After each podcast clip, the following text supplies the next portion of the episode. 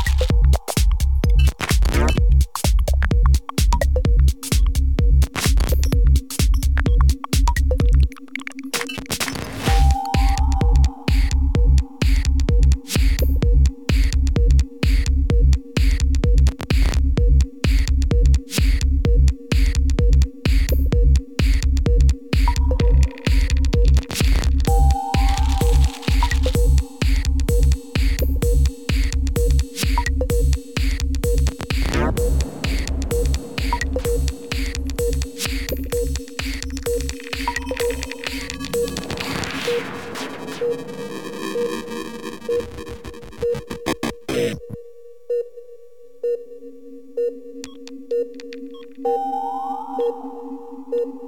you.